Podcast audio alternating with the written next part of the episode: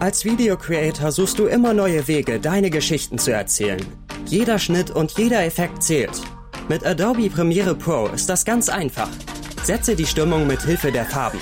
Verbessere den Ton mit dem Soundpanel. Und verwende Animationsvorlagen, um Bewegung in dein Video zu bringen.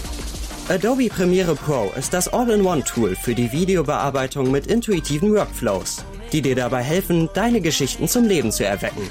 Erfahre mehr unter adobe.de. Geht der Bitcoin jetzt wieder auf Rekordjagd? Wir fragen heute nach beim Experten.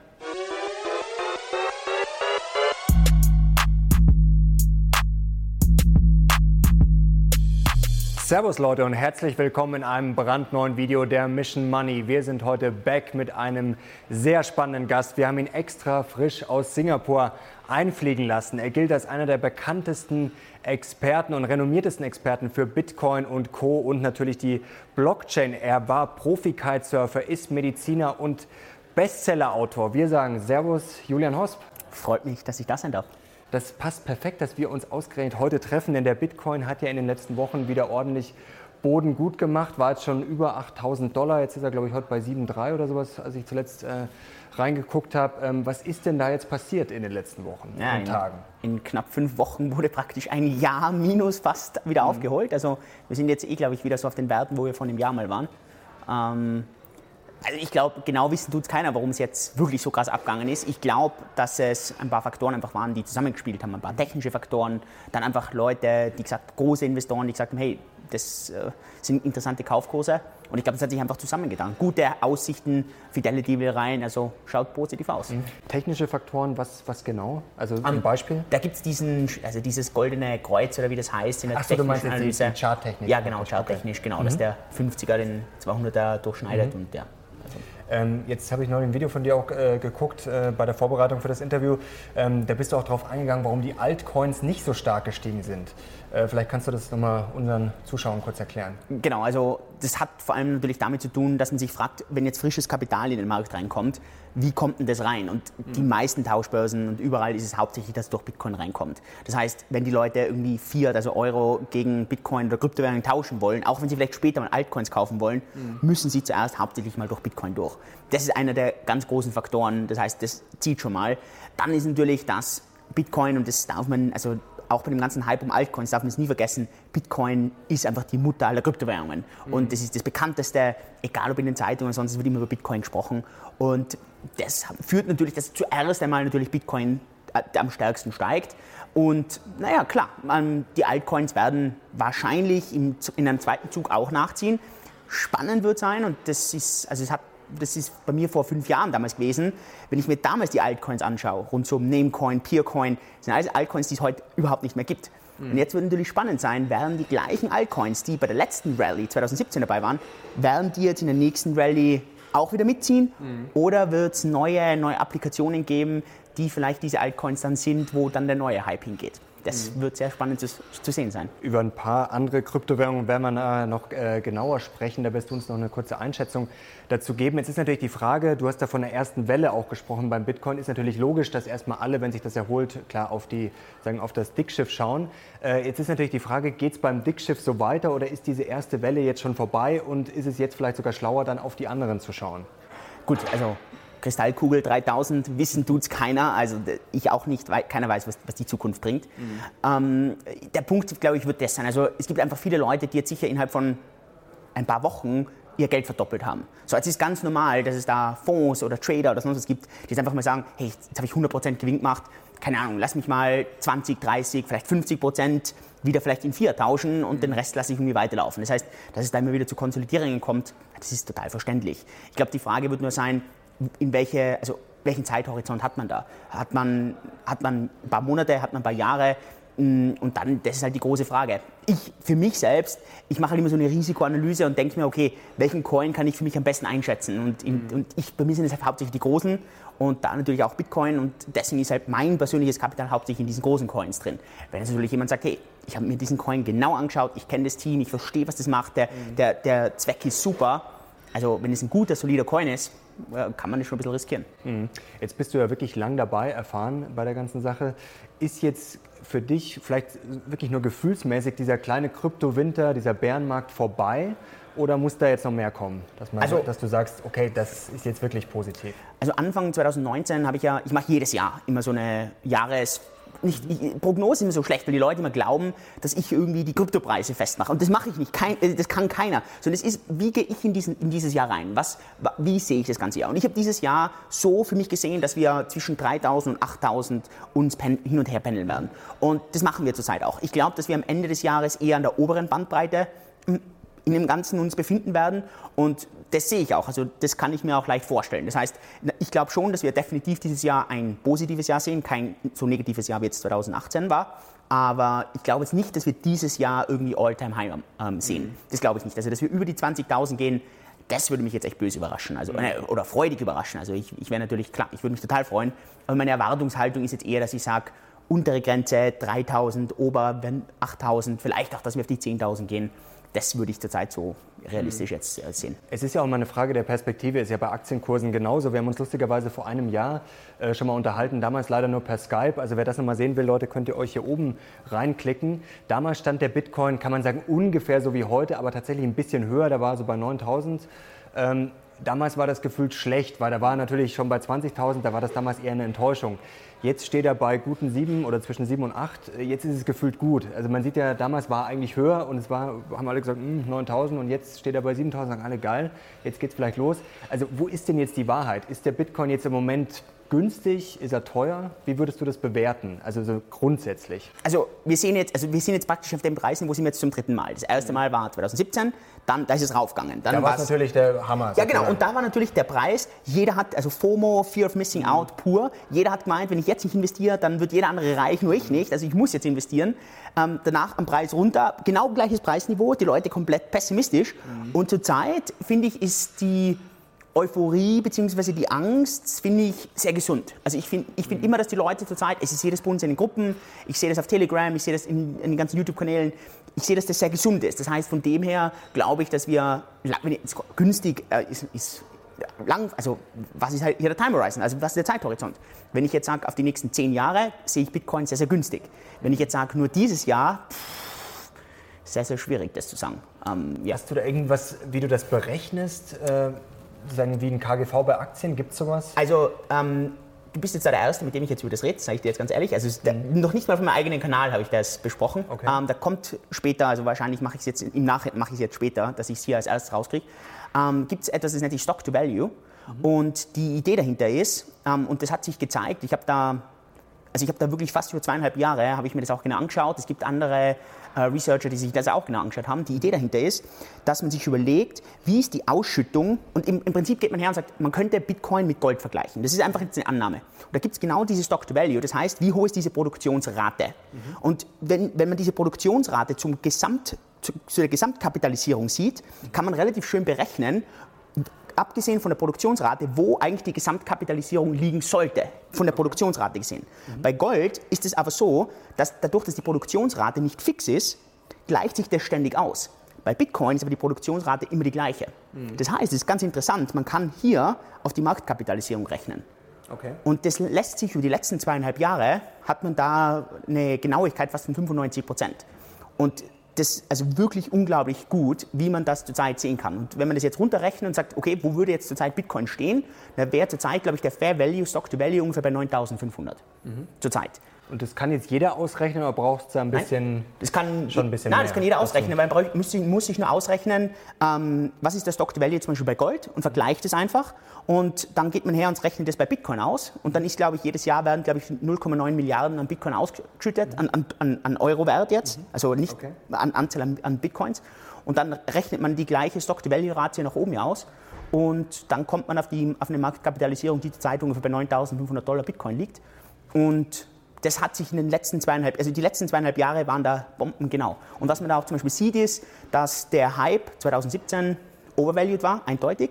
Und man sieht, dass seit dem Sommer, also Ende Sommer letzten Jahres, war im Prinzip Bitcoin drunter und unter diesem Wert. Und ja.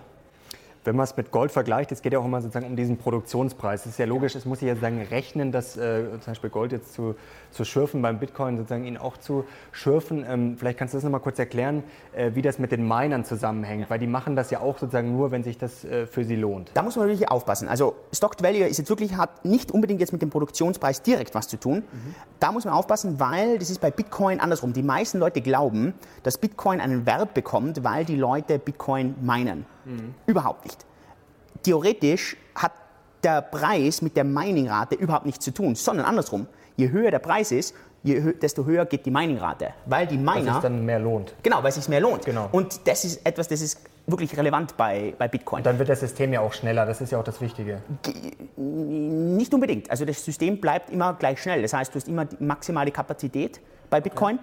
Das Einzige, was du hast, ist, du hast einfach mehr Hashing Power und die Hashing Power erlaubt praktisch, dass das System sicherer ist, dass es mhm. deutlich stärker geschützt ist, dass es schwerer ist, das Ganze zu attackieren. Mhm. Und bei Gold wäre das jetzt anders, weil bei Gold kannst du ja die Produktionsrate, das ist eben der Unterschied, mhm. sobald der Preis raufgeht, geht die Produktionsrate von Gold nach und was passiert? Das Preis von Gold sollte eigentlich sinken, weil es sozusagen Supply and Demand, also du hast mehr Angebot, die Nachfrage, mhm. das Angebot geht hoch, dann sollte der Preis eigentlich ein bisschen runtergehen und so pendelt sich das aus. Bei Bitcoin ist es aber nicht so. Apropos Gold, Stichwort Dirk Müller. Da kamen auch einige Kommentare bei uns drunter. Viele haben ein Streitgespräch gefordert, das haben wir jetzt leider nicht hinbekommen. Vielleicht kann man das irgendwann mal nachholen. Also wenn du jetzt in Deutschland wohnen würdest, wäre das wahrscheinlich kein Problem. Aber wie gesagt, du bist ja in Singapur sozusagen beheimatet.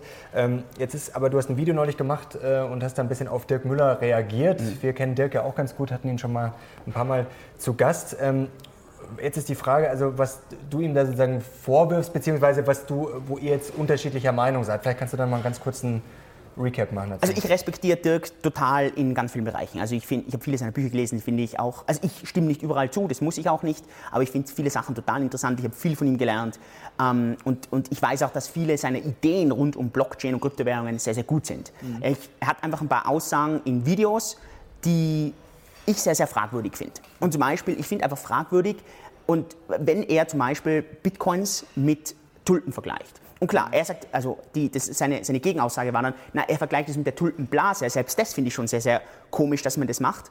Aber ein, ein Bit, eine Recheneinheit, eine digitale Recheneinheit, überhaupt mit Tulpen zu vergleichen, das ist für mich, das hat überhaupt nichts miteinander zu tun, gar nichts. Und, und, mhm. und das ist eine sehr, sehr, meiner Ansicht nach, sehr, schwache, sehr, sehr schwacher Vergleich. Ähm, ich finde es auch zum Beispiel sehr gefährlich, dass man hergeht und sagt, Bitcoin hat keine Daseinsberechtigung, weil zentralisierte Kryptowährungen da sein werden. Genau, glaub, meine persönliche Aussage ist, dass es genau deshalb hat, haben dezentrale Kryptowährungen, es muss nicht unbedingt Bitcoin sein, aber dezentrale Kryptowährungen eine Daseinsberechtigung, mhm. weil sie eben Vertrauen nicht von einer zentralen Einheit bekommen, sondern von der dezentralen Community. Also du meinst jetzt, äh, wenn Zentralbanken mal das rausgeben würden, glaubst genau. du da eigentlich dran oder ja, sagst also, du, das also ist eher Schwachsinn? Vollkommen. Schau, also man sieht es ja jetzt, Facebook, äh, JP Morgan, mhm. ähm, nach der Reihe. Also, also das, das, ist für mich ein gegeben. Also ein, ein, wirklich guter Freund von mir arbeitet in der Karibik mit vielen Zentralbanken zusammen, die dort versuchen, zent also zentralisierte Kryptowährungen auszugeben. Also das ist das wird kommen. Jetzt springen wir ein bisschen über Facebook, du hast gerade schon angesprochen, bleib mal dabei. Was wird denn das jetzt bedeuten, wenn Facebook sowas wirklich durchziehen würde? Die, Sie arbeiten ja angeblich an so einer Applikation.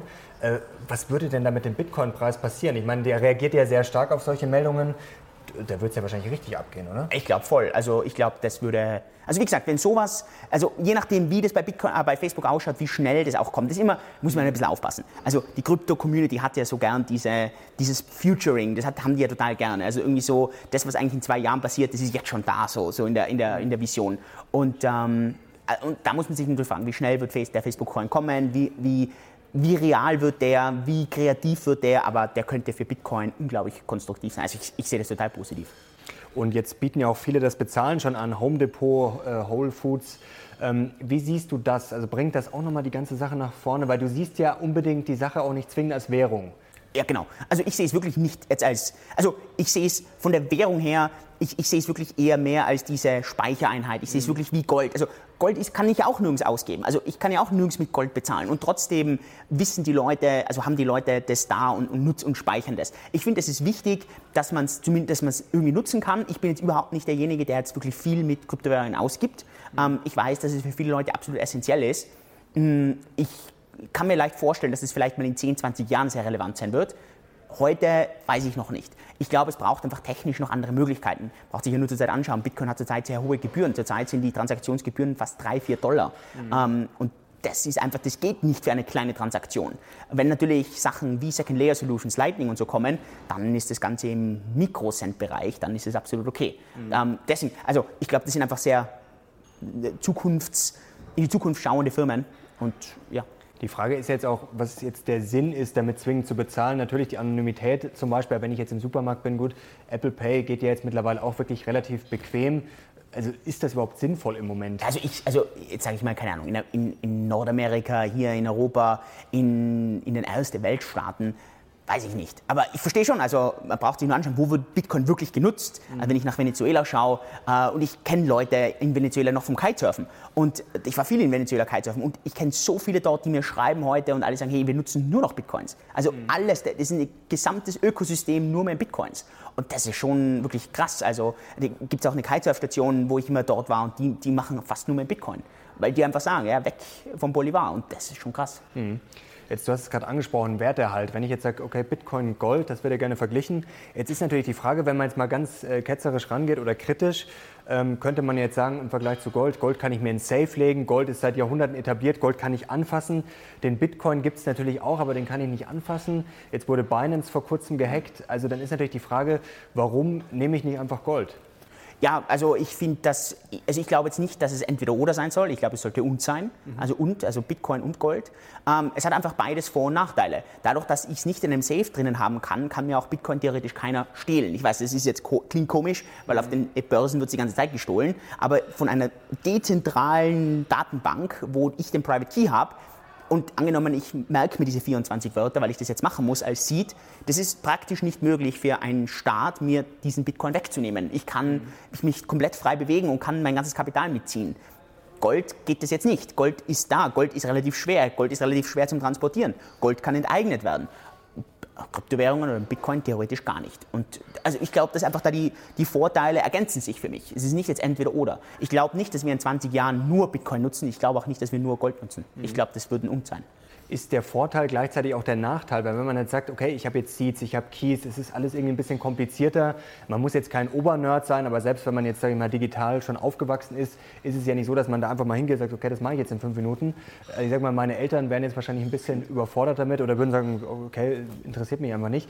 Ähm, auf der einen Seite ist es natürlich gut, äh, weil ich eine gewisse Anonymität, Sicherheit habe. Auf der anderen Seite müsste es nicht viel einfacher werden, um das einfach breit zu etablieren. Also sagen wir mal bequemer, verständlicher und so weiter. Also der Punkt, also wenn man zum Beispiel anschaut, gehen wir einfach mal, also die Geschichte wiederholt sich. Sie, sie, äh, oder sie reimt sich. Sie wiederholt sich nicht genau, aber sie reimt sich. Das heißt, wir schauen uns zurück und überlegen uns die ganze Internetrevolution. So, Amazon war nicht der erste Online-Händler. Überhaupt nicht. Es gab davor ganz, ganz, ganz viele Online-Händler, die es alle nicht geschafft haben. Warum? Und das ist ganz einfach, weil es war nicht der Online-Handel das Kritische, sondern es waren zwei andere Sachen. Es war das Bezahlen und es war die Logistik. Wie kommt die Ware vom Händler zum Kunden? Das war das, das, das wirklich Wichtige zu lösen. Und das ist genau das Gleiche heute wieder. Das heißt, was man wirklich lösen muss, ist nicht Blockchain. Das, was wirklich gelöst werden muss und der, was das löst, das ist der, der, was, der wahrscheinlich Billionär wird, also der, der mhm. wirklich 1000 Milliarden hat, der was eben genau das löst. Wie kann ich diesen Private Key generieren? Meiner Ansicht nach wird es in Zukunft wahrscheinlich irgendwie durch ein Andocken ans Gehirn sein. Das heißt, derjenige, was es irgendwie schafft, seine Gedanken oder sein Gehirn irgendwie so über eine Maschine, über irgendwas, so zu kreieren, dass diese 24 Wörter, die dieser sieht, dass ich nicht mehr aufschreiben muss, gar nicht, sondern der ist bei mir immer drin. Das wird die Zukunft sein. Also irgendwie über biologische Merkmale, biogenetische Merkmale. Und das wird, und, und, und du wirst sehen, in 20 Jahren schauen wir zurück und dann verwendet jeder diese dezentralen Systeme. Und wir alle denken, ja, aber es hat nur deshalb funktioniert, weil irgendjemand, das gar nichts mit Blockchain zu tun gehabt hat, etwas gelöst hat. Genau gleich wie Amazon davon profitiert hat. Ähm, da gibt es ein paar sehr, sehr schöne Interviews von Jeff Bezos, der ähm, darüber sehr, sehr lang äh, sehr, sehr lange spricht. Und der vergleicht es auch mit Elektrizität, der vergleicht es jetzt auch bei ihm mit, mit Weltraum. Und, und er sagt halt, genau im Weltraum ist genau das Gleiche. Er, beim Weltraum, Tourismus und so weiter braucht es eine Plattform. Und genau bei Blockchain auch.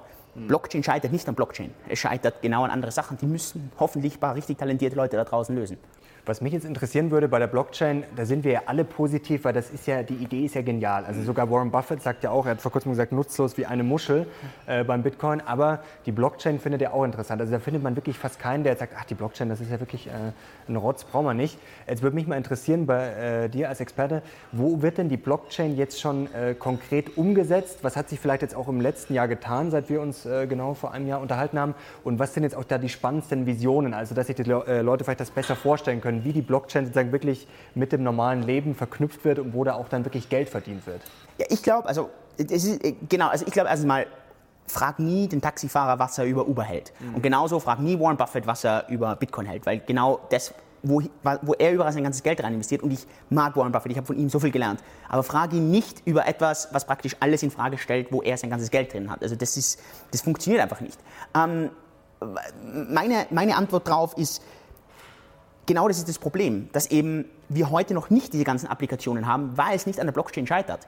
Ähm, in meinem Buch Blockchain 2.0 mehr als nur Bitcoin beschreibe ich 100 innovative Anwendungen, wo es nur über Blockchain-Applikationen geht. Und alle sind unglaublich gut, aber der Punkt ist, sie scheitern alle zurzeit immer noch an irgendwelchen Dingen. Und diese Dinge müssen gelöst werden, das sind keine Blockchain-Fragen. Das heißt eben, wer kann das lösen, diese ganze dezentrale Key-Generierung? Hättest du da vielleicht ein, zwei Beispiele kurz? Natürlich, also, äh, also wenn wir, also die, die spannendsten Beispiele für mich, eigentlich das, was mich in den Blockchain-Bereich reingebracht hat, ist die ganze dezentrale äh, oder hochsichere Datenspeicherung. Mhm. Ähm, der Bereich in der Medizin. Wie kann ich Patientendaten so speichern, dass sie niemand stehlen kann, niemand hacken kann, dass sie auch die Regierung nicht haben kann?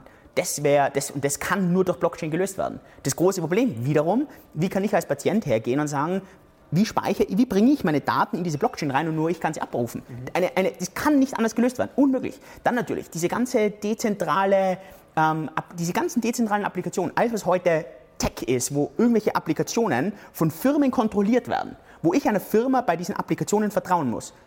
Diese Applikationen könnten komplett dezentral werden. Ich muss der Firma nicht mehr vertrauen. Alles, was die Firma macht, ist, sie ist der Service Provider und serviced diese Applikation. Aber das Vertrauen ist überhaupt nicht mehr in der Firma, sondern das Vertrauen geht komplett woanders rein das Ganze scheitert immer, Supply Chain, Logistik-Sachen, das Ganze scheitert immer an dieser Private Key-Generierung zurzeit. Wer das löst, das ist die, das ist die Idee des Jahrtausends. Klingt eigentlich nach einem Auftrag für Elon Musk, oder? Ja, also und das Spannende ist ja genau an dem arbeitet er mit Neuralink. Mhm. Also ja, er genau. arbeitet genau an dem. Also, ist er ja eigentlich schon dran. Genau, also ich glaube, dass er sich dem schon auch sehr bewusst ist. Aber glaubst du, er will dann genau das oder ex wahrscheinlich experimentiert er erst Also er, ich habe ihn noch nie darüber reden gehört, dass er mit, das für Blockchain macht, sondern er sagt immer eben, dass es für die Mensch-zu-Geräte-Kommunikation, mhm. dass da die Bandbreite einfach genau. zu gering ist. Und ähm, ich kann mir aber leicht vorstellen, dass also vielleicht denkt er da jetzt nicht dran oder er denkt dran und sagt es einfach nicht. Aber das wäre natürlich die Lösung. Also Oft ist ja auch der Zufall im Spiel, man will vielleicht was ganz anderes ja. und dann merkt man auf einmal, oh, das ist ja eigentlich die, äh, der dafür ganz, ganz oft Jager und so weiter. Schau dir an, wird für Herz entwickelt ja, und genau. macht dann ganz anders. Ja. Das Beispiel Champagner ist ja, glaube ich, auch eigentlich war das auch eine falsche, ah, falsche Gärung. Das hat, war auch nicht geplant. Okay. Ja. Also da gibt es einige Beispiele. Oder Entdeckung von Amerika ist auch ein sehr schönes Beispiel. Ähm, jetzt ist natürlich die Frage, in ähm, äh, Bitcoin wurde jetzt zuletzt sogar schon als sicherer Hafen gesehen. Jetzt ging es an der Börse ja lang rauf, jetzt hat es mal ein bisschen wieder gerumpelt. Ähm, Rezessionsängste sind ja auch immer wieder da, ist jetzt fast schon wieder ein alter Hut, wird jetzt schon lang gespielt. Wie würdest du denn jetzt Bitcoin und Kryptowährungen sehen, wenn es jetzt wirklich mal, sagen wir, es kommt jetzt tatsächlich eine Rezession, es geht jetzt vielleicht auch an den Aktienbörsen runter.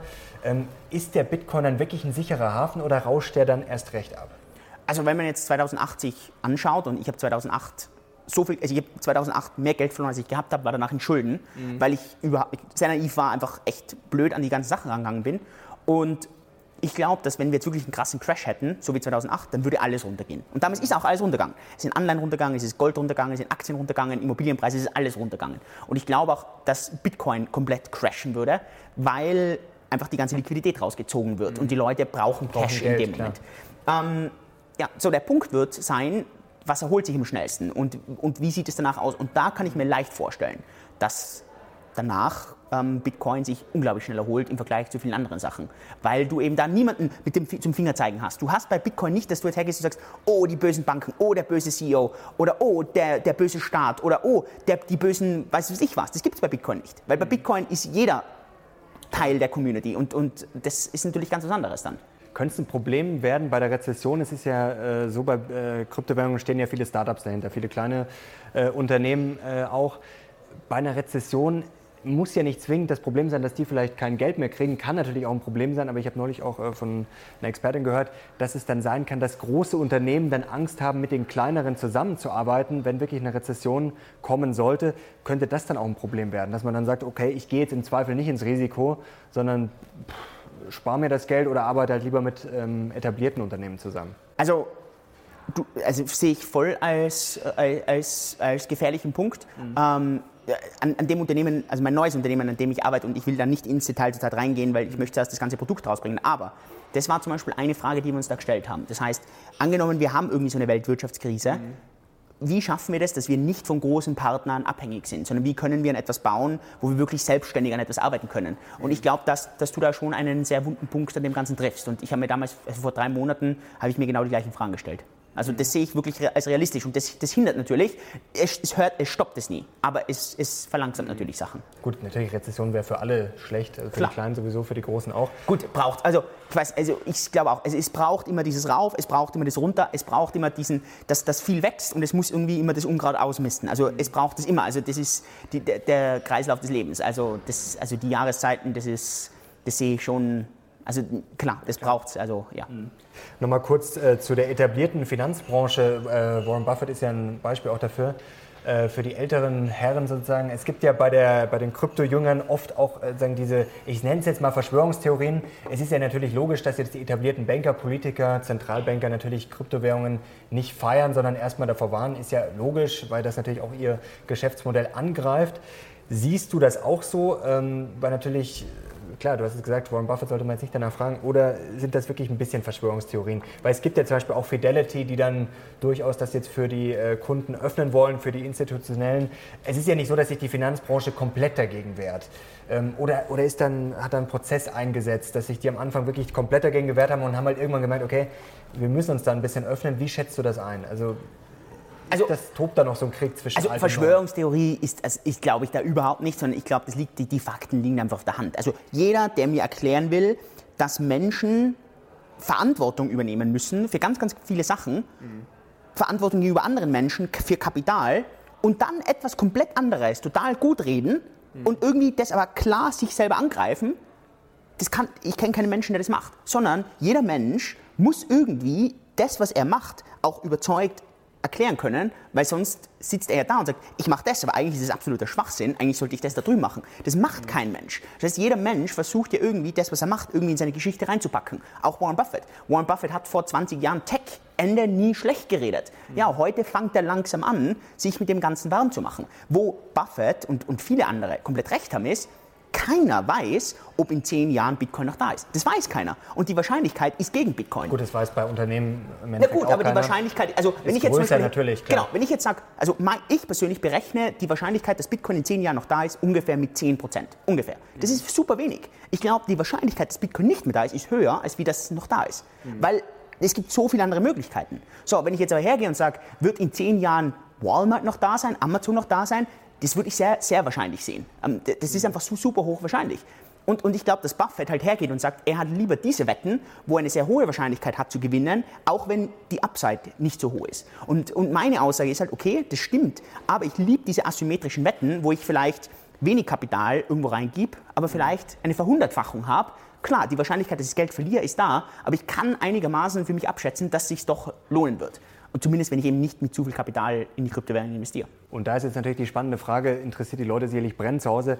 Wie bist du denn jetzt momentan aufgestellt? Also welche Kryptowährungen hältst du und vor allem, wie bist du insgesamt aufgestellt? Wir haben uns vorhin schon darüber unterhalten. Äh, du bist ja natürlich nicht 100% in Krypto ja, investiert. Glauben die Leute immer. genau, das ist sozusagen das Vorteil. Ich bin voll geleveraged, 10x drin, genau, Leverage. Das, das, also. ist der, das, ist der, Fluch, wenn man dann Experte für ein gewisses Gebiet ist. Ähm, also wie bist du aufgestellt, Gesamtportfolio und bei den Kryptowährungen? Was sind da deine Favoriten? Also ich hatte jetzt, also jetzt, wie es wirklich, sagen wir mal, Tiefpunkt Kryptowährungen, sagen wir mal so Anfang des Jahres, waren es ungefähr 12 bis 15 Prozent ungefähr mhm. vom Kapital. So, und jetzt ist natürlich Krypto, hat sich verdoppelt, der ganze Rest ist ein bisschen runtergegangen. Ähm, ich, ich schaue mir das jetzt nicht jeden Tag an, also ich gehe jetzt zur Zeit davon aus, dass es wahrscheinlich so 25 Prozent sind, jetzt gerade, die irgendwie in Krypto drinnen sind. Ähm, und das schwankt halt immer. Und wenn es jetzt irgendwie deutlich zu viel werden würde, dann würde ich auch hergehen und sagen, passt, ich verkaufe jetzt ein bisschen, einfach nur um das zu rebalancen. Mhm. Das mache ich hin und wieder. Aber ich würde, also was ich nie will, ist, dass jetzt irgendwie das so eine Summe ist, wo ich jetzt hergehe und sage, also das Geld, was jetzt in Kryptowährung drin ist, wenn das jetzt weg wäre, das würde mein ganzes Leben verändern. Das, das will ich nicht, sondern das soll für mich irgendwie der Bonus eben sein. Das heißt, zurzeit ist sicher an der höheren Rate, weil einfach zurzeit jetzt wieder das Ganze aufgeschossen ist. Jetzt reden wir wirklich von fünf Wochen. Fragen mich in zwei Wochen, dann ist es wahrscheinlich wieder weiter unten, weil das Ganze schwankt ja auch. Die Aktien gehen rauf und runter also und so Aktien weiter. hast du auch? Ich habe, also ich, es gibt, glaube ich, also das Einzige, was, in was ich nicht investiere, sind diese ganzen Sammelstücke. Ich, ich investiere nicht in Wein, ich kenne mich da viel zu schlecht aus, Kunst, aber sonst, ich habe Aktien, ich habe Gold, ich habe äh, äh, also Edelmetalle, ich habe äh, Anleihen, ich habe Rohstoffe, Immobilien. Also, ich, Also breit gestreut. es ist sehr, sehr breit gestreut. Also wirklich, das ist bei mir sehr, sehr breit gestreut. Und, und das sind nur für mich die liquiden Investments. Also mein, der, der Großteil von meinem Geld liegt in illiquiden Sachen wie zum Beispiel Startups und Unternehmenswerten, die was ich jetzt aber nicht sofort irgendwie liquidieren kann. Aber das sind jetzt wirklich nur die liquiden äh, Sachen. Vielleicht ganz kurz für Leute, die noch nicht dabei sind, die gerne einsteigen würden, die sagen, okay, ich würde da gerne mal anfangen damit, mit Bitcoin und Co. Ähm, was wäre denn jetzt sozusagen der schnellste, einfachste, sicherste Weg? Äh, ein paar Tipps von dir, vielleicht welche Börsen würdest du empfehlen und wie kriegt man das, sag ich mal, relativ unkompliziert hin? Also ich würde auf jeden Fall große bekannte Börsen nutzen ähm, in Deutschland. Es gibt einerseits bitcoin.de. Ich mag die nicht so gern, weil die ein bisschen teuer sind und ein bisschen vom Ablauf her nicht so einfach sind, aber die sind sicher eine sehr legitime Börse. Das, das passt alles. Ähm, also entweder bitcoin.de. Ich, ich selber verwende hauptsächlich Kraken.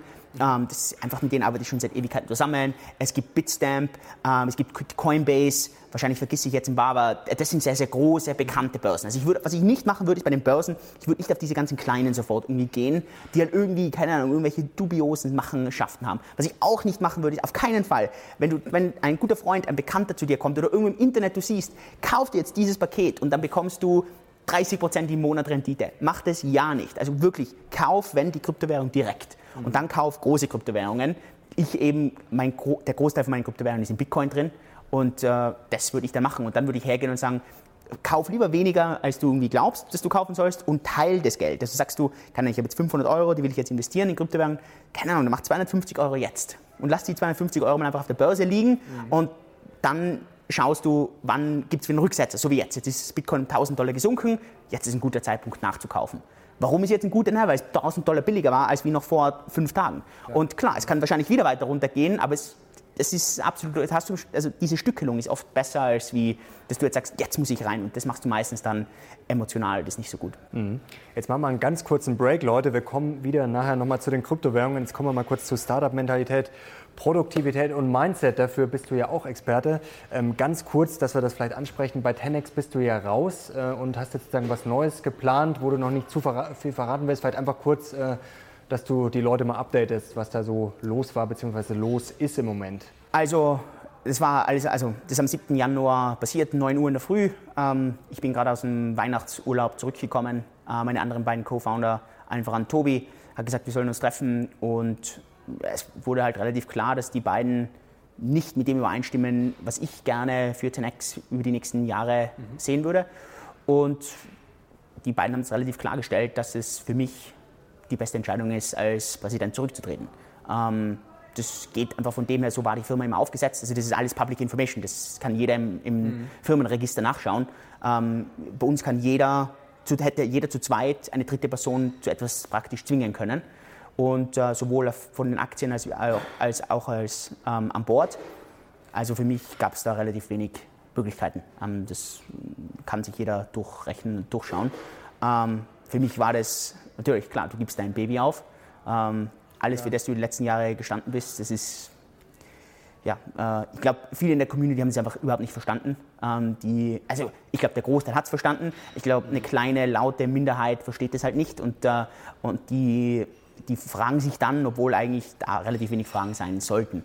Ähm, ich, die Leute haben dann gemeint, sind, es, da, sind da irgendwelche rechtlichen Sachen? Überhaupt nicht, gar nicht. Äh, in den meisten Startups, ja, dann hast du halt drei Co-Founder und zwei sagen, hey, der dritte, keine Ahnung, vielleicht ist ein bisschen Ego im Spiel, vielleicht ist, ja, kann eben, also wie gesagt. Und äh, ja, das ist halt alles am 7. Januar passiert. Die Öffentlichkeit hat es dann am 9. Januar erfahren. Mm, ja, und dann war natürlich mal zuerst der große Schock. Dann äh, habe ich, äh, Februar war dann Reisezeit, dann bin ich hergegangen und gesagt, ich muss aus Singapur weg. Wir sind dann, bin dann mit einer Frau nach Neuseeland, haben wir ein Wohnmobil gemietet und sind dann die ganze Insel abgefahren. Das hat uns total gut getan. Und dann haben wir gesagt, passt, äh, also liegen bleiben tun wir auf keinen Fall. Aufstehen, Krone richten, weitergehen. Und äh, Jetzt, falls du hardcore am neuen Projekt. Ganz genau. Äh, ich habe dann, genau, wir haben dann ich kenne ja relativ viele Leute und habe dann ein paar Leute, also ich, ich habe ja am Tag wahrscheinlich 50 Nachrichten bekommen von Leuten, die gesagt haben, hey, lass uns irgendwas machen und so weiter. Mhm. Aber ich habe genau gewusst, mit wem will ich denn was machen und wir haben das dann genau uns überlegt. Wir wollen auf jeden, also wir machen auf jeden Fall das im Blockchain-Bereich, das war mir, also das war mir relativ klar. Ich wollte am allerliebsten eigentlich in den Medizinbereich. Ähm, also Blockchain mit Medizin. Genau, das wäre eigentlich das, was mich am meisten reizt. Ähm, der Grund, warum wir uns dagegen entschieden haben, und das tut mir einfach so im Herzen weh, ist, weil wir eben, so wie davor besprochen, sehr wahrscheinlich große Institutionen brauchen, allen voran Regierungen, Krankenhäuser, Versicherungen, mhm. die diesen Bereich total dominieren. Und du bist von denen mehr abhängig, als du einfach als, als Mensch, als dir selber lieb ist. Und ich habe einfach, ich habe ganz viele Kontakte bekommen von diesen Medizinfirmen, die gesagt haben, Julian, werd doch Advisor, du kannst bei uns mitarbeiten und so weiter. Und das Krasse bei denen ist, die haben alle dasselbe Problem. Die stecken alle im selben Problem. Die, die stecken alle nicht an der Technologie, die stecken alle genau in diesen Partnerschaften und Kooperationen. Und da braucht es nur einen Rücksetzer geben in der Wirtschaft, dann ist es sofort wieder vorbei. Und ähm, genau, und wir haben uns dann, also zur Zeit, also was wir auch gemacht haben, ist, es gibt nur einen, es gibt zwei Co-Founder, mich, also ich als CEO, äh, mein Co-Founder als CTO und der für das Technische macht und das ganze Produkt.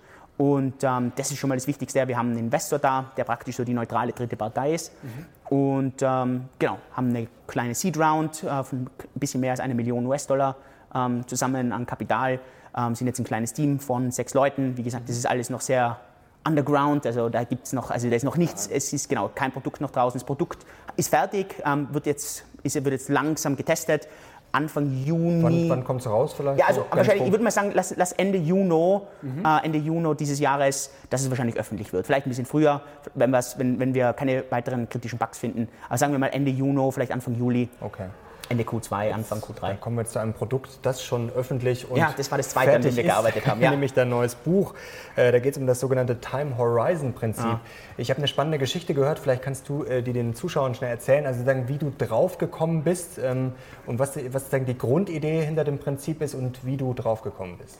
Um, ähm, Stichwort äh, Flugzeug. Ja, also genau, also die also draufgekommen, also ich, das Ganze war eben mit ich war dann auf Urlaub in Neuseeland und dann hat man halt viel Zeit zum Nachdenken und dann reflektiere ich halt viel und dann reflektiere ich halt nicht mal nur über die letzten Monate, sondern reflektiere ich halt mal so über den letzten Lebensabschnitt. Und für mich war halt gerade meine letzte Firma der letzte Lebensabschnitt. Für das habe ich mhm. alles gelebt und getan. Und da habe ich mir gedacht, okay, was habe ich gut gemacht, was habe ich schlecht gemacht, was habe ich gelernt und so weiter. Und im Prinzip alles hat angefangen ungefähr 2014. Ähm, wir haben Tenex damals 2015 gegründet, ganz angefangen hat es 2014.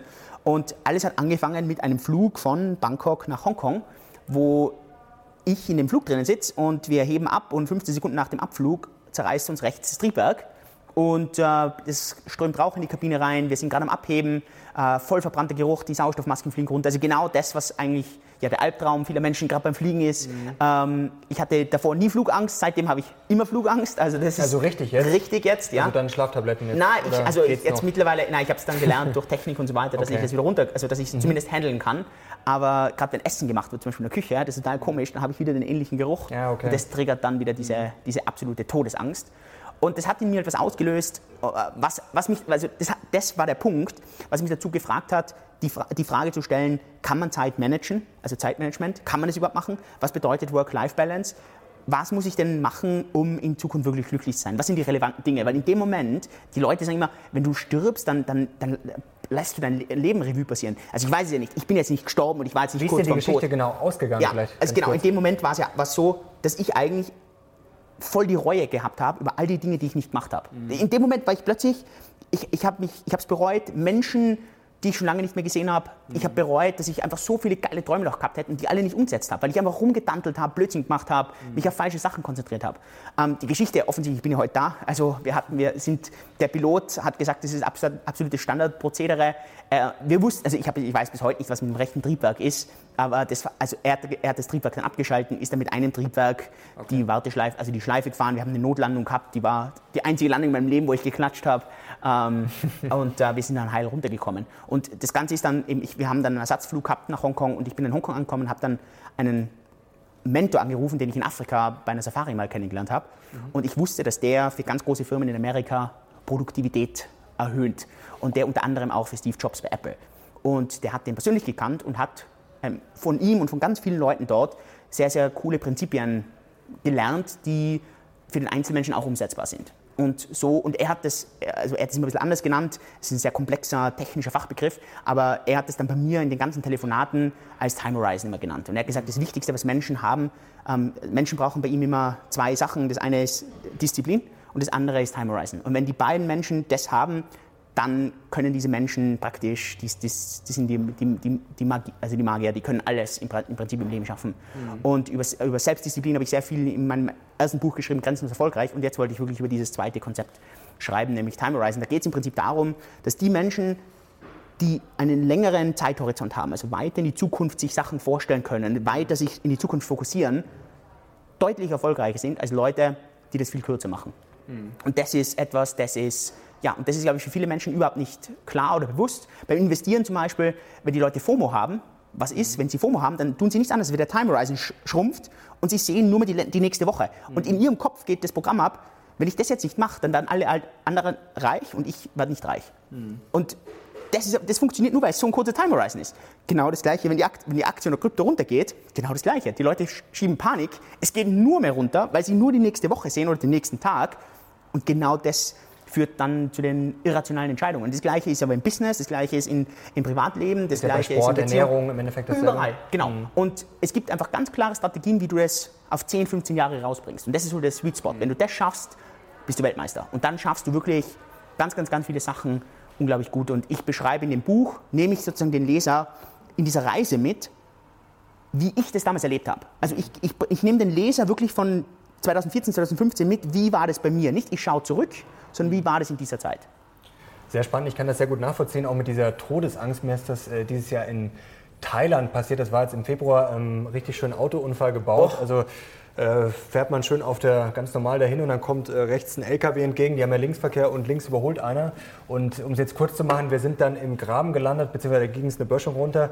Das Gute ist, es ist tatsächlich nichts äh, wow. passiert. Das Auto Totalschaden war ein richtiger Schrotthaufen, aber uns, also mit meiner Freundin war ich unterwegs, nichts passiert. Und ich kann das auch noch bestätigen, es war wirklich danach, ähm, es war ganz komisch. Man ist natürlich erstmal froh, dass nichts mhm. passiert ist, aber man ist da irgendwie, es war genau. irgendwie auch eine gewisse Glücklichkeit, dass man sich mhm. irgendwie, ja, man macht sich Sachen schon anders bewusst nochmal. Und wie du sagst, man, klar, man hat natürlich schon einige Sachen verbessert in den letzten Jahren sicherlich, aber man denkt ja schon, man kann schon noch einiges äh, rausholen. Also man verdattelt sich, äh, gut, muss ja auch mal sein, aber da kann man schon noch viel sicherlich auch in deinem Buch lernen. Jetzt wäre die Frage mal vielleicht was Konkretes. Was ist denn jetzt so ein Tipp, den du uns jetzt mitgeben kannst, äh, wollen wir jetzt nicht zu viel verraten, aber Ach, da, ähm, was sind denn vielleicht auch so Kleinigkeiten, was die Leute jetzt sofort umsetzen könnten, also um die Produktivität zu erhöhen? Also da kann ich jetzt direkt, ein, ich nehme jetzt einfach ein Kapitel raus, und zwar in dem Fall nehme ich sogar das Vorwort praktisch raus ähm, von Jim Rogers. Jim Rogers schreibt das Vorwort zu dem Buch, ähm, Star Investor, also wirklich einer der Leute, die wirklich unglaublich langfristig denken und, und, und ähm, er beschreibt da äh, eben zum Beispiel diese, also ich stelle ihm da, wir, wir, reden, wir haben da dieses Gespräch auch gemeinsam mit Jim Rogers und dann äh, frage ich ihn so, was seiner Ansicht nach der größte Fehler seines Lebens war. Und er sagt so, ja, seine allererste Ehefrau. Und dann sage ich so, warum deine allererste Ehefrau? Da sagt er, weil deren Time Horizon immer kürzer war. Und zwar, jeden Euro, den die bekommen haben, die Ehefrau, hat immer nur auf das nächste Monat gedacht. Und die hat sich immer gedacht, was brauche ich jetzt bei mir in der Wohnung? Das heißt, es hat die nur interessiert, was will ich jetzt, jetzt haben? Und die wollte irgendwie eine Couch oder das oder das. Und er hat gesagt, sein Time Horizon war ganz anders. Sein Time Horizon war sogar 30 Jahre, weil er gesagt hat, er möchte einfach mit, ich glaube, sein Ziel war 40 Jahre oder was, wollte er in Pension gehen. Mhm. Und, und, er, und das heißt, der einfachste Tipp ist, dass man, sich, dass man einfach mal ehrlich reflektiert. In den Bereichen, wo man sehr gut ist, also das weiß ja jeder, es gibt Leute, die sind sehr gut im Sport, dann reflektier mal ehrlich, warum bist du so gut da drin? Und was ist denn dein Time Horizon da?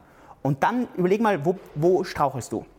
Und dann, ja, keine Ahnung, Finanzen, Business, weiß ich ja nicht. Warum? Und dann reflektier mal, wie lange ist denn da dein Time Horizon? Und die meisten Leute, wenn die zum Beispiel in, in, bei den Finanzen ganz schlecht sind, dann liegt es daran, weil die irgendwie das Ziel haben, ich will dieses Jahr eine Million Euro verdienen. Ja, aber durch, durch Rendite zum Beispiel. Ich will mit Kryptowährungen Millionär werden. Das ist unmöglich, das geht nicht. Du kannst die Kryptowährung nicht selber beeinflussen. Das heißt, du, dein Time Horizon ist so kurz. Das funktioniert nicht. Und dann musst du hergehen und sagen, passt, wie kriege ich den jetzt länger? Und dieses länger, okay, das länger werden, da bräuchten wir jetzt, müssten wir jetzt eine halbe Stunde nur über das reden, aber das gibt einfach, du musst Schritt für Schritt für Schritt hergehen und sagen, heute ist mein Time Horizon drei Monate, danach wird es sechs Monate, dann ist es ein Jahr, dann plötzlich werden es zwei Jahre, dann drei Jahre.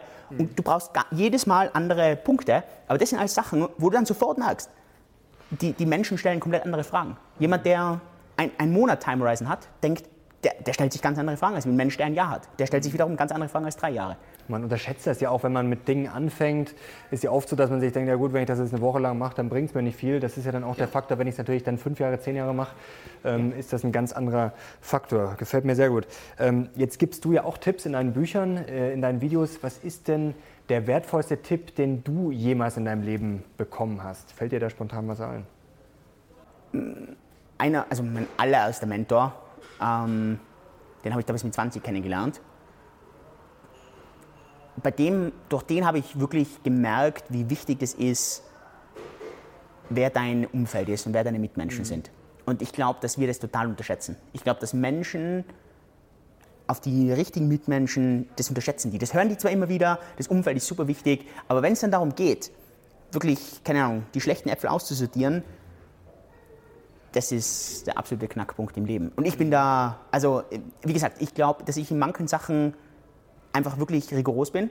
Und in manchen Sachen bin ich überhaupt nicht rigoros, aber in manchen bin ich sehr rigoros. Und das ist bei mir sicher Umfeld. Mhm. Das ist bei mir genau, mit welchen Leuten verbringe ich Zeit, auf welche Leute höre ich mhm. und auf welche Leute höre ich nicht. Und ich glaube, dass das für ganz viele Menschen, die meisten Menschen verstehen nicht, wer ist im Spielfeld und wer sind die Zuschauer. Und mhm. wie in jedem Fußballspiel sind 22 Leute im Spielfeld und 20.000 im Stadion. Das heißt, und die meisten Leute hören irgendwie die 20.000, aber nicht die 22 Leute. Und das ist im Leben super entscheidend. Aber es ist wahrscheinlich auch ein bisschen eine Altersfrage, oder? Ich glaube, wir sind jetzt ungefähr dasselbe, ähnliches Semester. Also man, man, das fällt einem schon leichter, wenn man ein bisschen älter wird. Also so mit, sagen wir mal, mit 20 ist das, glaube ich, nicht so leicht, äh, dann Leute auszusortieren, weil ich habe das auch die Erfahrung gemacht, dass es halt immer, dass einem das halt auch im Alter erst bewusster wird. Also als 20-Jähriger äh, sieht man das wahrscheinlich gar nicht so. Also Wie gesagt, das ist Time Horizon. Ja. Ähm, ich glaube, es gibt genug Leute, die 16 sind, 18 sind, die einen ganz anderen Zeithorizont haben und dann denen das ganz leicht fällt und die dann sagen, weiß nicht genau, ob das jetzt wirklich die Leute sind, mit denen ich mich jetzt umgeben will. Mhm. Und äh, heute schauen dann viele Leute zurück und sagen, oh mein Gott, weiß ich, durch den, deshalb habe ich Drogen genommen, deshalb, keine Ahnung, habe ich so viel Alkohol getrunken, deswegen habe ich das und das und das gemacht. Ich weiß nicht, also das wäre, ja, also wie gesagt, ich, also die Frage, die ich ganz oft bekomme, ist, Julian, bereust du irgendwas in deinem Leben? Ich habe in meinem Leben so viele Fehler gemacht, ich habe so dumme Sachen gemacht, ich bereue nichts davon. Das Einzige, was ich davon wirklich bereue, ist, dass ich mit dieser ganzen, mit dieser persönlichen Weiterentwicklung erst mit 24 oder mit 23 äh, ungefähr angefangen habe. Und ich, ich hätte mir gewünscht heute, ich hätte mit 16... Ja, das würde ich auch sofort unterschreiben. Hätte das wäre das Einzige, hätte was man ich, früher anfangen können. Ja, das klar. Einzige. Alles, also bitte, jede, jede, jede, jede 100.000 Euro, die ich verloren habe, lass sie mich nochmal verlieren, sonst würde ich heute, keine Ahnung, viel arroganter oder sonst irgendwie da sitzen und mir denken, ich, ich, ich alles, was ich angreife, wird zu Gold. Und so hat man viel mehr, na, weiß man, dass einfach viele Sachen schief laufen und Business möglich. Äh, so, aber ja, muss ich sagen, hat mir auch am meisten geholfen, im Leben wirklich mal auf die Schnauze zu fliegen. Ja äh, lernt man was draus. Aber das Gute ist, wir können jetzt hier diese Videos machen und es schauen vielleicht auch ein paar 16-Jährige hoffentlich zu, hoffentlich. die dann äh, was lernen können von den Dummheiten, die wir gemacht haben oder Auf, zu spät hoffentlich. angefangen haben. Ist ja auch schön, dass wir das jetzt sozusagen wieder ein bisschen auf diese Weise gerade biegen können. Äh, eins würde mich noch interessieren zu diesem Thema, ähm, das wertvollste Buch deines Lebens oder kannst du auch zwei, drei gerne nennen, äh, wo du jetzt sagen würdest, okay, für, vielleicht für den 16-, 18-, 20-Jährigen, liest das unbedingt? Ähm Außer deinen Büchern natürlich. Natürlich, meine Bücher sind die allerbesten. Ähm, ich würde, also ich finde am allerbesten, und der Grund, warum ich jetzt kein spezifisches Buch gebe, ist, weil ich glaube, also das ist wirklich meine, meine absolute Empfehlung. Überleg dir, wer sind Menschen, du kannst sie als Idole bezeichnen, du kannst, es sind Leute, zu denen du hochschaust. Und lies Biografien von denen. Wenn es geht, Autobiografien, aber lies eine Biografie, lies eine Geschichte von denen. Mhm. Und das ist viel besser, als wie irgendwie ein Erklärungsbuch von irgendeiner dritten Partei, die das überhaupt nicht erlebt hat, die irgendwelche Konzepte versucht zu erklären, die diese Person aber nie selber durch, durch, äh, durchlebt hat und, und beschreibt. Wie gesagt, es gibt so viele von diesen Pseudo-Coaches, Pseudo-Trainern und das ist so gefährlich. Schau dir Leute an, die wirklich aus eigener Erfahrung sprechen. Mhm. Ähm, also, und, und, bei mir waren das zum Beispiel, also für mich die absolut krasseste Biografie war für mich die von Steve Jobs die war so inspirierend. Für mich war total äh, wirklich unglaublich inspirierend, weil ich halt viel äh, als Sportler, äh, Michael Jordan, Basketballspieler, das war für mich so inspirierend, unglaublich, mit welcher Einsatz der in das Ganze rangegangen ist. Für mich war Muhammad Ali, das war so eine krasse Biografie und die habe ich Gott sei Dank so früh auch in meinem Leben gelesen, dann mal wieder gelesen. Mhm. Ja, von Sportlern ja, kann man halt wirklich auch viel lernen. Klar, also, wird manchmal Sport wird ja manchmal so ein bisschen aber, abgetan. Aber natürlich, aber wenn, man, wenn man Sport mag, weißt du, also ich habe zum Beispiel, also ich kenne ja viele Leute, die, die interessiert Sport gar nicht, die machen halt, was ich weiß, die sind halt irgendwo anders. keine Ahnung, dann lies irgendwas. Es gibt jeder, also ich kenne keinen Menschen, der, wenn er ehrlich ist, nicht sagt, er hat irgendwelche Leute, denen er hochschaut. Das hat jeder von uns. Ja, es gibt immer diese Leute, die sagen, na, also gibt niemand. Aber das stimmt nicht. Aber lies von denen irgendwas. Und das wird, also, wie gesagt, das ist das also wenn du den Pfad nachgehen willst, dann verstehe, warum diese Menschen den Pfad gegangen sind und dann tust du dir leichter, den nachzugehen. Ich schaue den ganzen Tag zu Peter Blöd auf, aber der hat leider noch keine Biografie geschrieben, aber kommt vielleicht noch. Äh, was ich auch empfehlen kann von Andre Agassi ist auch toll. Äh, genau, also, ja, das, gelesen ja. hast. Auch nee, habe ich nicht gelesen. Ist äh, faszinierend. Weil für mich jetzt nicht ein Mensch ist, weißt, ist klar, hervorragender Sportler, aber zu dem schaue ich jetzt persönlich nicht mhm. irgendwie hoch, oder? Und das ist, glaube ich, also das, das, ist sehr, sehr individuell und deswegen will ja, ich jetzt nicht klar. sagen, aber das ist für mich die, ich glaube, die, die Menschen lesen viel zu wenig Biografien von Menschen, die, wo, wo sie wirklich hochschauen. Und, und ja, also na, äh, da, da kommt mir jetzt immer wieder Gänsehaut. Also wenn ich einfach nur an diese Bücher denke, unglaublich fantastisch. Ja. Sehr cool. Dann haben wir euch jetzt auch noch ein paar Tipps gegeben. Jetzt kommen wir mal zu den Fragen der Community. Wird ein richtig langes Video heute, aber ich glaube, es wird nicht langweilig. Da kamen nämlich einige. Wir haben vor kurzem aufgerufen, vor zwei, drei Wochen äh, haben wir dich angekündigt und da kamen wirklich einige Fragen. Natürlich, wie schon gesagt, das Streikgespräch mit Dirk Müller haben wir jetzt leider nicht hinbekommen. Aber jetzt legen wir einfach mal los. Matt hat äh, geschrieben, Hallo Mission Money, bittet Herrn Hosp doch einmal ausführlich über Security Tokens, Tokenisierung von Aktien, Anleihen etc. zu sprechen.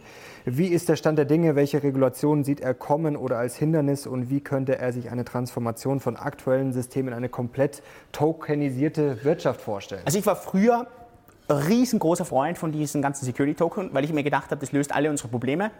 Heute sitze ich da und sage, das löst überhaupt keine Probleme, das bringt alles nur neue Probleme. Mhm. Ähm, ich würde heute, also ich, wenn ich jetzt heute eine ICO machen müsste, ich würde keine Security-Token-ICO machen, ich würde immer schauen, entweder, dass ich irgendwie einen Utility-Token mache oder dass es, keine Ahnung, irgendwie was Reguliertes ist, aber nicht ein Security-Token. Der Grund ist ganz einfach, das, Stellen, also das war ein Blogpost, den habe ich ich glaube, Ende letzten Jahres, Anfang dieses Jahres auch geschrieben, das sind irgendwie so die fünf großen ungelösten Probleme von Security Token.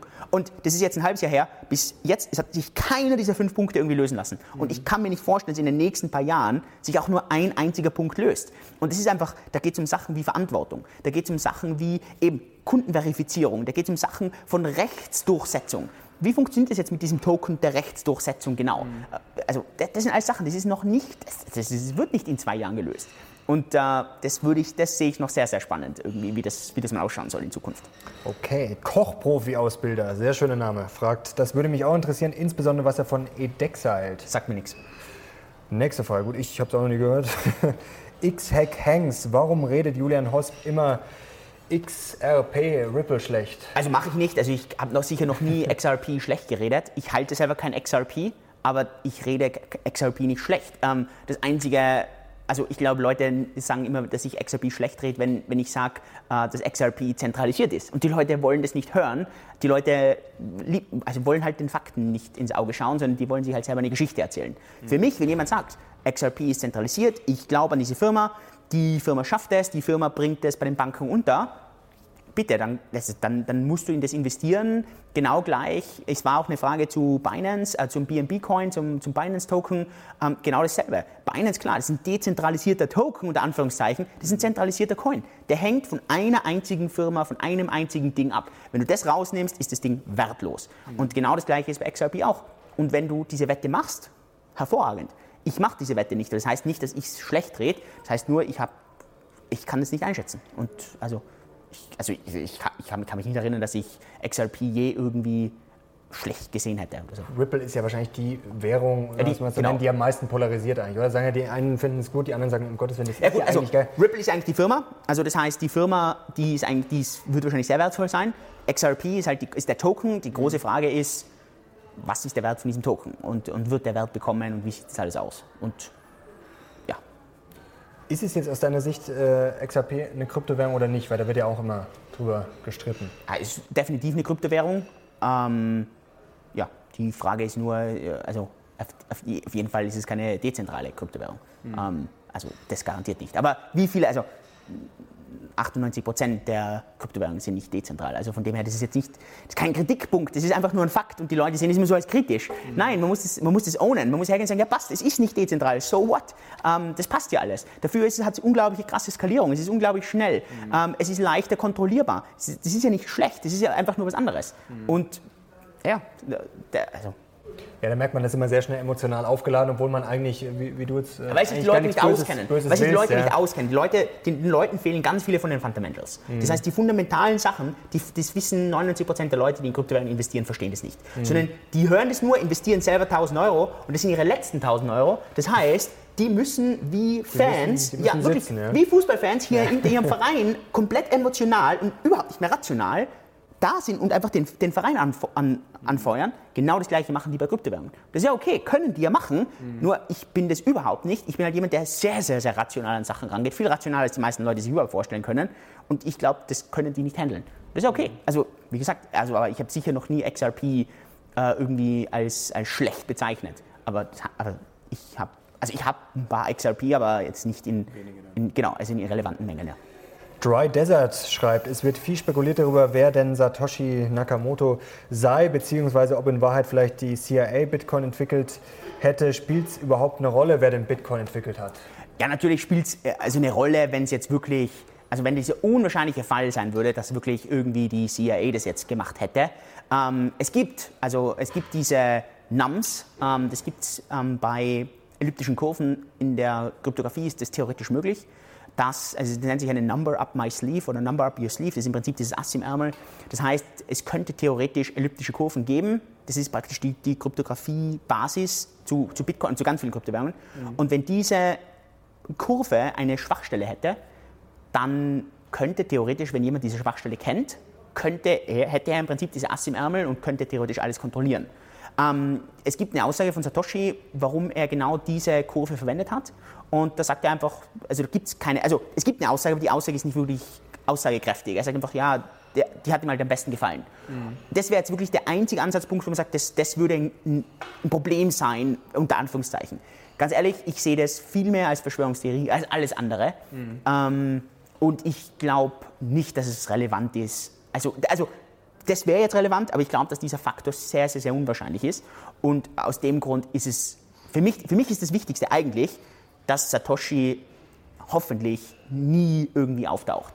Das Beste wäre, wenn diese Coins, man munkelt zwischen 1 und 2 Millionen, was Satoshi da am Anfang irgendwie selber gemeint hätte, wenn die ihr ganzes Leben lang nie gemeint werden würden. Weil das ist natürlich die größte Schwachstelle aller anderen Coins, dass in jedem anderen Coin kennst du praktisch den Kreierer ja, oder hat es eine Firma oder eine Foundation mhm. und das gibt es bei Bitcoin nicht. Und das ist natürlich das perfekte, nicht angreifbare Ding, weil es halt eine Hydra unter Anführungszeichen ist mit mhm. Millionen an Köpfen. Und ist ja noch mal ein besserer Mythos eigentlich, oder? Natürlich, das, ja. Macht die ganze irgendwie noch spannender. Dry Desert, noch eine Frage. Mensch, hat einer richtig Gas gegeben. Was unterscheidet Utility Token von Security Token? Ah, das ist einfach nur eine Auslegungssache, ob ein Wert im Token garantiert ist oder nicht. Ein Security Token hat einen Wert, der äh, durch etwas kommt. Ein Utility Token darf per se nur einen Nutzungszweckwert haben, aber es darf kein Preiswert drin sein. Mhm. Ähm, in einem Utility Token ist irgendwie ein Wert hinterlegt, ähm, weil ich entweder ein Anrecht auf zum Beispiel Aktien habe oder weil ich eine Rendite, ein, ein Renditerecht habe über zum Beispiel Dividenden oder Zinsen. Mhm. Dry Desert hat noch eine Frage, also da kennt sich jemand aus. Können Regierungen Bitcoin und Co. wirksam verbieten? Äh, das heißt, würden sie Krypto verbieten, können sie das durchsetzen, dass es niemand benutzt. Es gab ja schon viele Staaten, die dagegen so ein bisschen vorgegangen sind. Aber was ist jetzt deine Meinung? Also lässt sich das tatsächlich verbieten? Ja, natürlich. Also verbieten lässt sich zu 100 Prozent. Die Frage wird nur sein, ist, also, es, ist es effektiv? Bringt's was, genau. genau, bringt was. Ähm, das, also ich bin da sehr, sehr akkurat, weil ich bin deshalb akkurat, weil äh, die Leute eben wiederum einfach Sachen nicht verstehen. Nur weil jetzt eine Regierung China Bitcoin verbietet, heißt nicht, dass in China Bitcoin nicht verwendet wird. Ganz im Gegenteil. Die Regierung hat Bitcoin verboten. Was ist mit der Bitcoin-Nutzung passiert? Sie hat sich in China, glaube ich, verzehnfacht. Warum? Naja, genau gleich wie der Alkohol verboten worden ist und plötzlich wollten alle noch mehr Alkohol.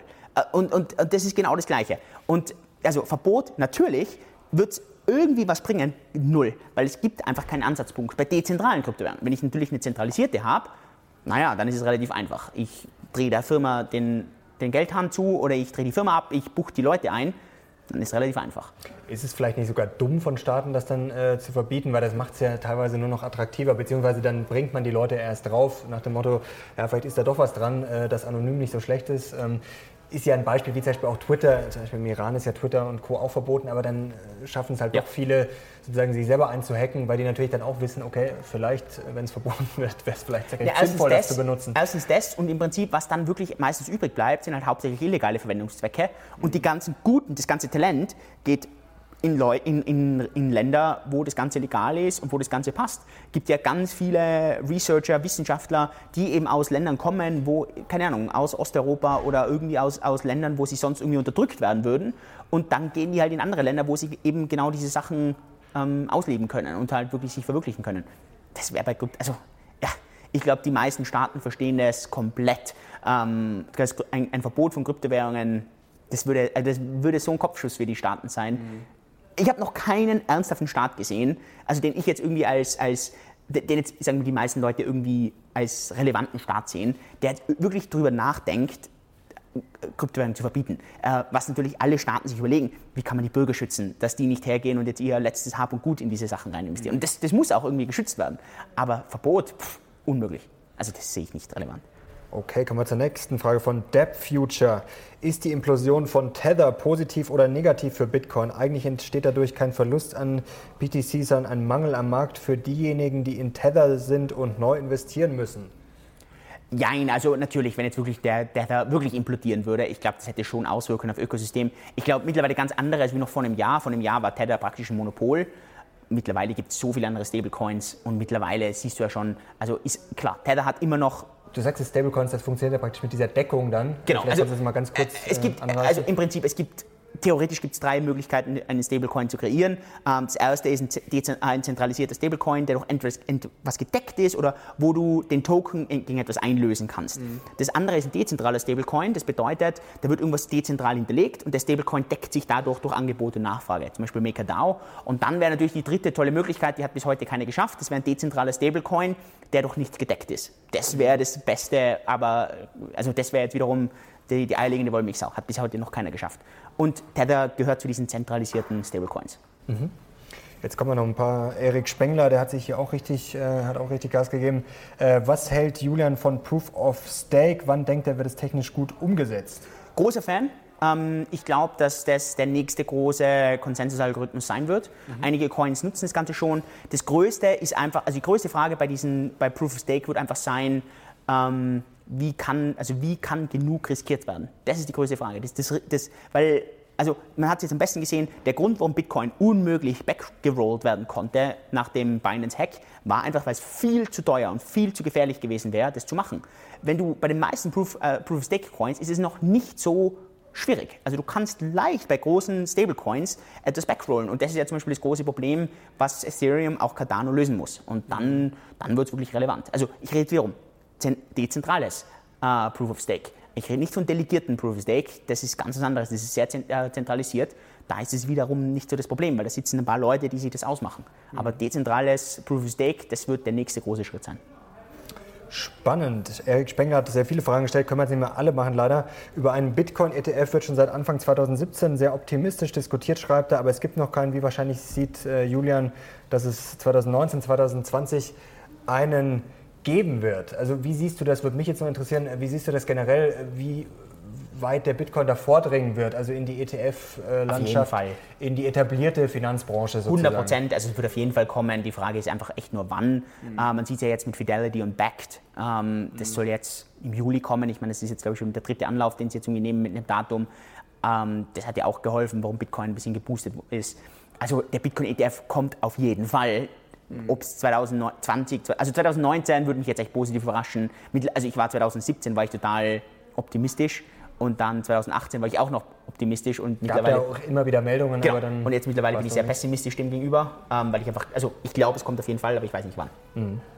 Sehr schön, dann sind wir mit den Community-Fragen durch. Jetzt kommt noch sozusagen das äh, grande Finale. Kurze Einschätzung Glaskugel 3000. Den, äh, größten Währungen. Also wir wollen jetzt kein Wurst hier, sondern einfach nur, einfach können wir auch ganz kurz halten, dass die Leute noch ein bisschen was Spannendes haben.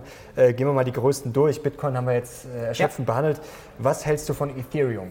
Ähm, müssen auf jeden Fall die Skalierung lösen. Das heißt, die brauchen Second Layer Solution, die brauchen ihr Plasma, Sharding, das muss, oder das Raiden Network, das muss auf jeden Fall gelöst werden, um einfach die Skalierung zu lösen. Und die müssen den Sprung rüber schaffen zu Proof of Stake. Wenn die das schaffen, dann werden die alle anderen äh, DApp-Plattformen komplett abhängen. Und wenn sie es nicht schaffen, werden sie sterben. Ähm, sterben, aber dann tun sie schwer. Ich, ich glaube, dass die Wahrscheinlichkeit höher ist, als nicht, dass sie es schaffen.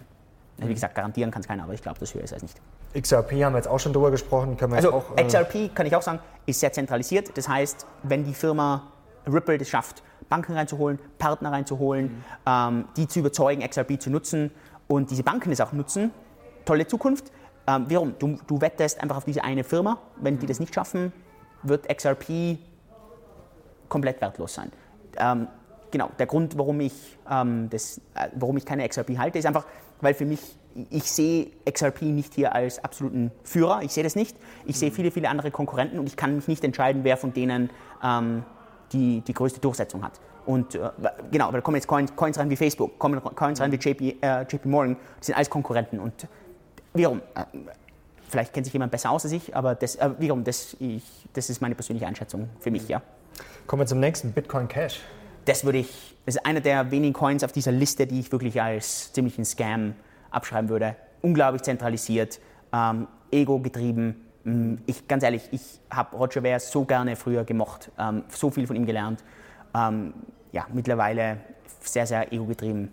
Also ich sehe null, wirklich 0,0 Wert drin. Einer der wenigen Coins auf dieser Liste, ja, wo das für mich so ist. EOS. Ähm, ja, für mich immer so ein Problemkind, weil einerseits natürlich tolle Ideen. Das große Problem, was die sicher haben, ist dieses ähm, Missionar versus Söldner. Äh, wen ziehst du an, wenn du drei Milliarden haben sie nicht, weil die relativ viel selber gecycelt haben. Aber wenn du relativ viel Kapital hast, wen ziehst du an? Du ziehst wenig Missionare an, du ziehst viele Leute an, die reine Söldner sind, die einfach für Geld arbeiten. Und ich glaube, dass ein EOS ein riesengroßes Problem da hat. Ähm, ich glaube, dass EOS sicher damit kämpft, wirklich dezentral zu werden. Sonst sind die nichts anderes als einfach eine zentralisierte Applikationsabwicklung. Und also ich selber halte gar kein, also ganz, ganz, ganz wenig EOS. Ähm, Also eher vorsichtig. ich bin da sehr vorsichtig. Wie gesagt, für mich äh, haben die, also für mich, ich sehe da Ethereum einfach weiter vorne. Litecoin wäre der nächste. Ist sicher kein Scam-Coin, ähm, weil da, da sind wirklich gute ähm, Sachen dahinter und äh, Charlie Lee, ich kenne ihn auch sehr, sehr gut, gute, äh, guter Bekannter mittlerweile. Ähm, für mich, muss ich ganz ehrlich sagen, langfristig wenig Daseinsberechtigung. Ähm, klar, es wird immer der kleine Bruder von Bitcoin sein und das wird auf jeden Fall so sein. Wird deutlich dezentraler mittlerweile, weil einfach Charlie Lee sich voll zurückgezogen hat. Das heißt, das ist mal eine riesige, große Stärke von Litecoin. Und an Litecoin kann halt viel getestet werden. Und das ist sicher ein Vorteil. Ist jetzt nicht ein Coin, von dem ich viel halte. Also von dem, also nicht, dass, dass ich jetzt, dass ich, dass ich den schlecht finde, sondern ich halte wenig Litecoins. Sagen wir es. Also das muss, also ich, ich, ich habe wenig Litecoins. Ähm, ja, aber es, es wird immer der, der, die, die kleine Testumgebung für Bitcoin bleiben, glaube ich. Binance Coin. Ähm, ich halte ein bisschen Binance Coins, aber hauptsächlich, ähm, weil du dann Vorteile auf der, auf der Plattform hast. Ist eine reine Wette drauf, ob du glaubst, dass Binance und da eben CC gute Sachen über die nächsten Jahre macht. Ähm, wenn die das machen, das ist, äh, das ist für mich sehr, sehr fast schon wie eine Aktie eigentlich. Also wenn du glaubst, die machen einen guten Job, dann, dann machen die das. Der Grund, warum ich ein bisschen was halte, ist, weil ich das glaube. Also ich sehe zurzeit Binance und wahrscheinlich Coinbase als die größten und vielversprechendsten Firmen im gesamten Krypto-Ökosystem. Und deshalb, ja. Tether hatten wir auch schon angesprochen kurz. Also ich halte kein Tether. Ich habe Tether, glaube ich, noch nie wissentlich genutzt. Ähm, ich sehe das total dubios. Und äh, für mich sind da ein paar Leute drin verwickelt, die ich einfach persönlich kenne, wo ich einfach weiß, das sind keine Sachen, mit denen würde ich irgendwelche Geschäfte gemeinsam machen. Und ähm, also pff, es ist gut, dass andere Coins da da sind. Ich, ich meine, in Tether investiert jetzt auch keiner, weil er sagt, er will jetzt reich werden durch Tether. Tether ist ja wirklich ein Stablecoin. Aber ich würde sehr vorsichtig sein, mein Geld in Tether zu, zu geben. Also ja. Dann lieber in Stellar. Ähm, Stellar gehört für mich in diese ganze Kategorie von äh, XRP. Ähm, ich halte, glaube gleich viel wie XRP an Stellar. Ähm, hat coole, hat, hat ein paar andere Visionen, weil die eher mehr in diese ganze dritte Welt auch ein bisschen reingehen wollen. Ähm, und, und ein bisschen mehr Smart Contracts machen. Ähm, ist jetzt nicht ein Coin, von dem ich jetzt viel irgendwie halte, also an, an Coins halte.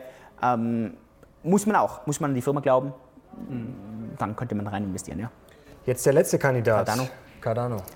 Ähm, Cardano ist der Coin jetzt von der ganzen Liste, den ich sicher am schlechtesten beurteilen kann, ähm, weil der unglaublich binär ist. Der ist einfach am wenigsten von allen Coins hier entwickelt. Ähm, äh, der ist einfach am wenigsten zurzeit noch in der Umsetzung. Weil die ganzen Sachen, die Cardano machen will, sind unglaublich visionär und die sind unglaublich toll. Also sozusagen das, das Upside-Potential riesen, riesengroß. Ähm, aber das Downside, die Downside-Wahrscheinlichkeit ist einfach viel höher. Ähm, die ist zwar nur 100 Prozent unter Anführungszeichen, aber also den kann ich einfach, die, die, ich tue mir so schwer, dieses Risiko-Nutzen-Verhältnis bei den Coin irgendwie zu analysieren. Charles Hoskin ist ein unglaublich talentierter Researcher, ein nicht guter Firmeninhaber, weil einfach sehr, sehr schlau, tut sich da oft schwer, eine Firma auch irgendwie zu, zu fahren und das bräuchte vielleicht Cardano ein bisschen mehr. Ähm, ganz, ganz, ganz schwer für mich zu beurteilen. Also ich selber halte kein ADA, aber äh, wie gesagt, wenn da, also das ist, also, der, der kann, also Cardano kann Ethereum wirklich wegwischen, mhm. aber es ist so schwierig. Ja, das ist einfach echt, das ist ein, ja, das ist so wie diese Asteroid-Mining-Firmen. Natürlich, äh, wenn diese Asteroid-Mining-Firmen kommen, dann ist Gold wertlos, weil dann plötzlich keine Ahnung, wie viel Gold auf der Erde rumschwirrt von den Asteroiden. Aber das ist halt unglaublich schwer abzuschätzen und, und, und das ist für mich sehr, sehr ähnlich, ja. Vielleicht abschließend eine Kryptowährung, die wir vielleicht nicht auf dem Zettel haben, irgendein Tipp, wo du sagst, okay, da finde ich das Geschäftsmodell, den Gründer spannend. Äh Mimblewimble, ähm, aus dem Grund, weil eben bei Mimblewimble der Gründer nicht bekannt ist. Mhm. Ähm, das war, kommt alles aus dieser Harry Potter Geschichte, wo plötzlich in dem Bitcoin IRC dieses White Paper gedroppt worden ist und ähm, eben diese komplett scriptless Scripts an Kryptographie da sind, die komplett revolutionär sind. Also das ist komplett revolutionär. Da gibt es zurzeit zwei Coins, einmal Grin und einmal Beam. Ähm, Grin funktioniert eher so nach dem Modell, es ist ein rein Community getrieben. Beam funktioniert eher so nach einem Firmenmodell. Und das sind wahrscheinlich die Coins, die, viel, also die kriegen ganz wenig Aufmerksamkeit. Ähm, da gehören für mich natürlich dann auch Monero dazu, da gehört für mich Zcash dazu, also diese ganzen äh, Privacy Coins. Ich glaube, das unterschätzen die meisten Leute. Die sind halt auch Coins, wo jetzt nicht diese Hype äh, dahinter stehen. Du hast da nicht so diese Fanboy-Communities, sondern das sind halt Leute, die halt eher sehr kryptografisch stark sind. Aber langfristig ist genau das, was sich durchsetzen wird. Ähm, also, da, da, also welche von diesen Coins weiß ich jetzt nicht, aber das sind Sachen, die würde ich mir auf jeden Fall anschauen. Also die, die, die, die Privacy Coins. Also äh, Monero, Zcash mhm. und Grin und Beam, weil einfach von, von dem ganzen Mimble-Wimble-Protokoll ist das, ja, ich glaube, dass das sehr unterschätzt wird. Das ist doch ein schönes Schlusswort. Jetzt haben wir richtig was abgerissen hier. Ein Stündchen geht noch, oder? Kann man ein bisschen was aus deinem Buch vorlesen?